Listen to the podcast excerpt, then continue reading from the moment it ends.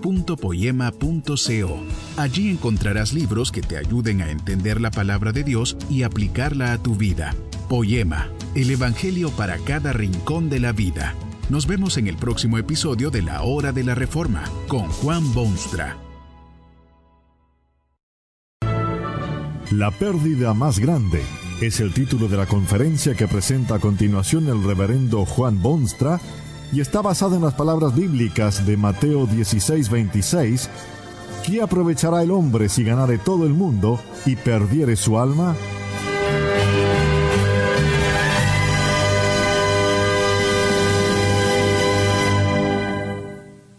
Hay muchas cosas buenas que se pueden perder. Uno pierde su amadísima madre o su muy querida esposa o su más tierno hijito, se pierde el tiempo con frecuencia y se pierden fortunas reunidas con arduo trabajo de la generación pasada. Hasta la paciencia se puede perder de vez en cuando.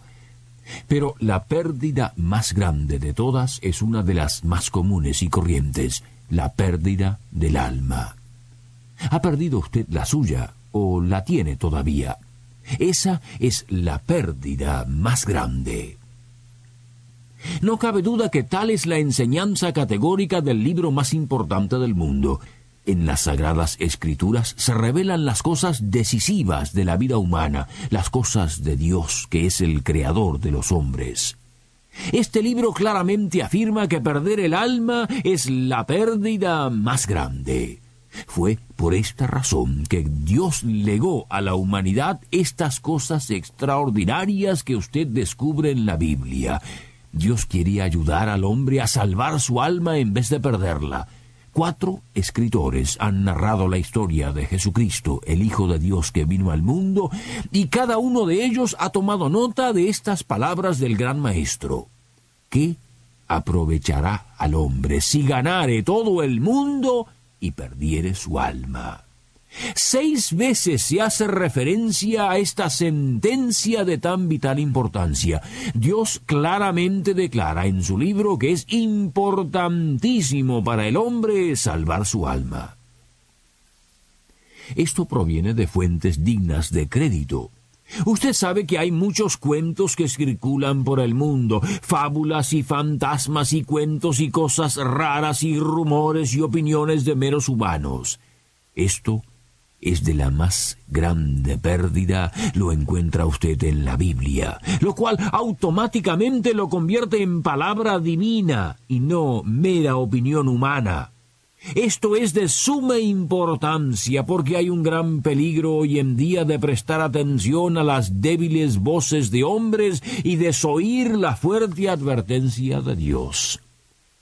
Si considera usted que estas palabras las dijo Jesucristo, que las puede leer usted en los Evangelios y que se predican por estos medios, no puede dudarse que esto es la verdad absoluta.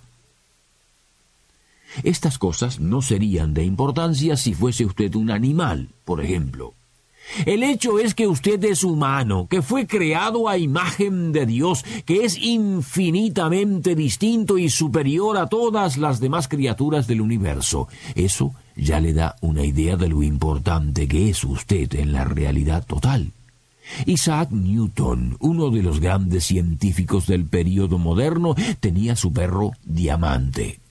Fue ese perro que con un colazo volteó la vela que incendió y destruyó los documentos científicos que eran resultado de años y años de investigación y observación. Todo destruido y reducido a cenizas en unos contados segundos. Era el perro diamante culpable. ¿Se le puede echar encima culpa moral alguna? Por supuesto que no. Un perro es un perro, lo cual significa que no tiene la responsabilidad y si un perro pierde alguna cosa de poca importancia puede ser se trata más bien del ser humano, y hay mucho más en juego que la vida de un perro. ¿Qué es su alma?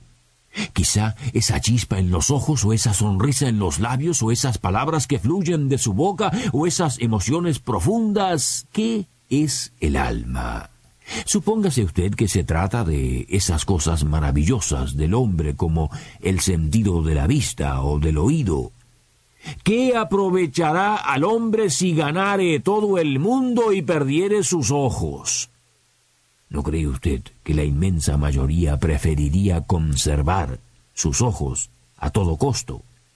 ¿Qué aprovechará al hombre si ganare todo el mundo y perdiere su capacidad de oír? Pudiera ser que el alma es simplemente la vida, eh, lo que diferencia a un ser en el ataúd y uno que camina. Uno es cadáver y el otro tiene alma. Uno de los más grandes hombres de la historia por sus proezas y actos heroicos y magníficas victorias guerreras fue Carlomagno. Casi se cansó de conquistar mundos.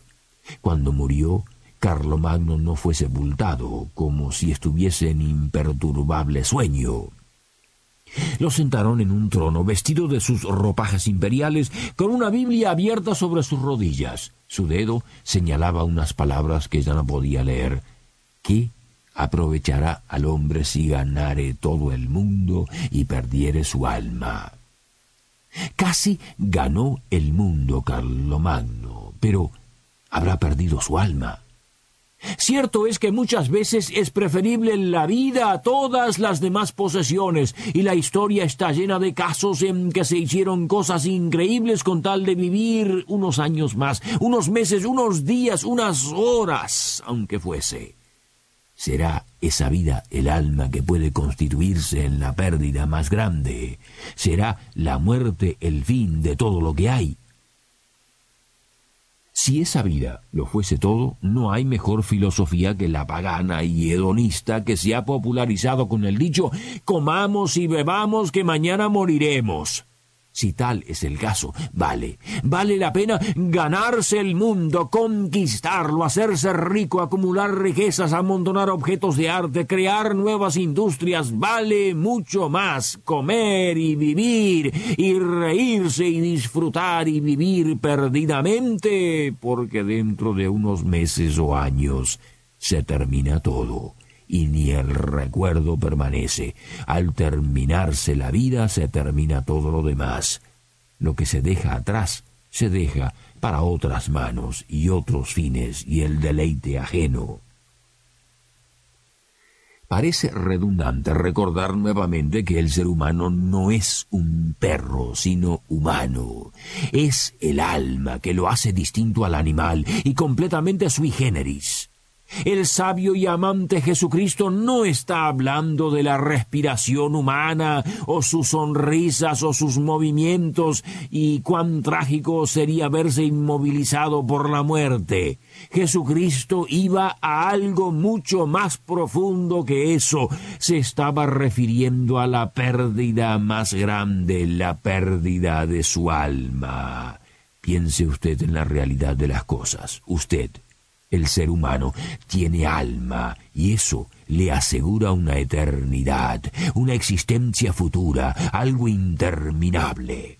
Fue por eso que Jesucristo habló inmediatamente después de aquella frase famosa y dijo que el Hijo del Hombre vendrá en la gloria de su Padre con sus ángeles y entonces pagará a cada uno conforme a sus obras. La pérdida más grande es la pérdida de su alma. Y Cristo ha venido al mundo precisamente para evitar esa pérdida, para ayudarle a usted a ganar su alma en vez de perderla. Esto es lo que dijo hace ya siglos a sus contemporáneos. Todo el que quiere salvar su vida la perderá. Y todo el que pierde su vida por causa de mí la hallará. Esto simplifica las cosas enormemente. Usted empieza a darse cuenta de cómo es que el hombre pierde su alma. Hay mil formas y diez mil razones. Busca su propio bien, estafa a los demás, se hace rico, vive la vida fácil del holgazán, es víctima de la embriaguez o de la gula o de las diversiones, vive y vive lo mejor que puede. Sabe que mañana morirá. Mejor dicho, olvida de que mañana no morirá. Se olvida que lo espera una vasta eternidad. Se olvida que es humano y no perruno. Se olvida que Jesucristo vino al mundo a salvarlo de las garras de la muerte eterna y darle vida. ¿Qué aprovechará al hombre si ganare todo el mundo y perdiere su alma? Esta no es una cuestión temporal, sino eterna. Es una cuestión de juicio y no meramente de ética o estética. El hecho es que viene el día en que todas las cosas serán revisadas y examinadas minuciosamente por el juez de toda la tierra. Allí se perderán irremediablemente todos aquellos que quisieron siempre proteger y salvaguardar su propia vida, su personalidad, su ser. Lo perderán todo. La pérdida más grande. ¿De qué valor serán entonces las grandes fortunas o el poder sin límites o la fama mundial o los placeres carnales o el buen vivir o lo que más le dé la gana? Hacer la pregunta es contestarla. ¿Qué aprovechará al hombre si ganare todo el mundo y perdiere su alma?